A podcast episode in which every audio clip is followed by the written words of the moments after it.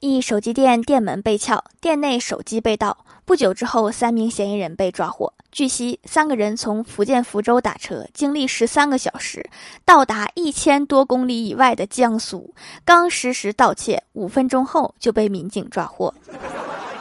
提醒年底要提高防盗意识呀。话说这三位有这个毅力做啥不好啊？我就非常不理解。